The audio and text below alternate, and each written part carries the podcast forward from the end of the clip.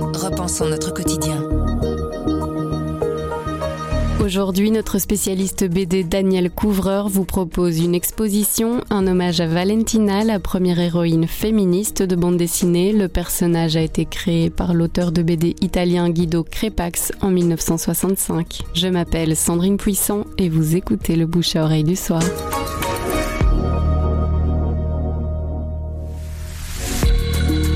C'est une époque où il n'y a pas d'héroïne dans la bande dessinée, où il y a de temps en temps des personnages féminins, mais qui évidemment sont des faire-valoir.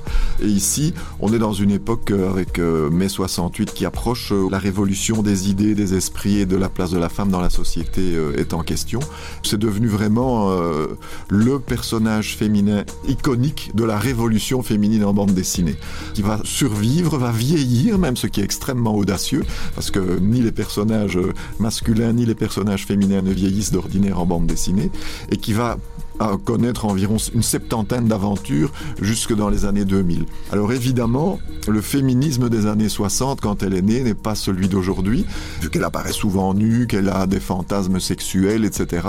On a cru que Valentina, à un moment donné, il fallait la mettre dans la case de la bande dessinée euh, érotique, ce qui n'est pas du tout le cas, et son auteur euh, a toujours combattu cette image euh, vraiment avec force, parce que pour lui, c'est simplement une femme libérée, indépendante, et qui a le droit de faire ce qu'elle veut avec son corps et de réfléchir à la politique ou à l'évolution de la société.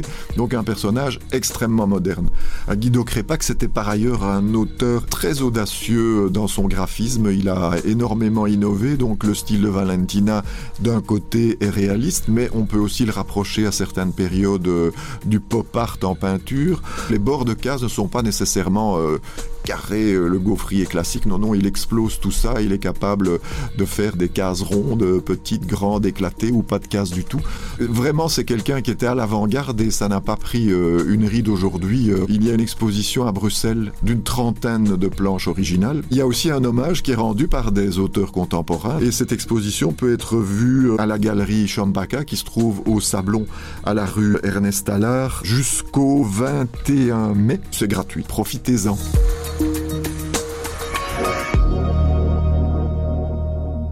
Le bouche à oreille, c'est un avis, une inspiration, une recommandation. C'est livré par un membre de la rédaction du soir. Vous nous trouverez sur notre site, notre application et votre plateforme de podcast préférée. À bientôt.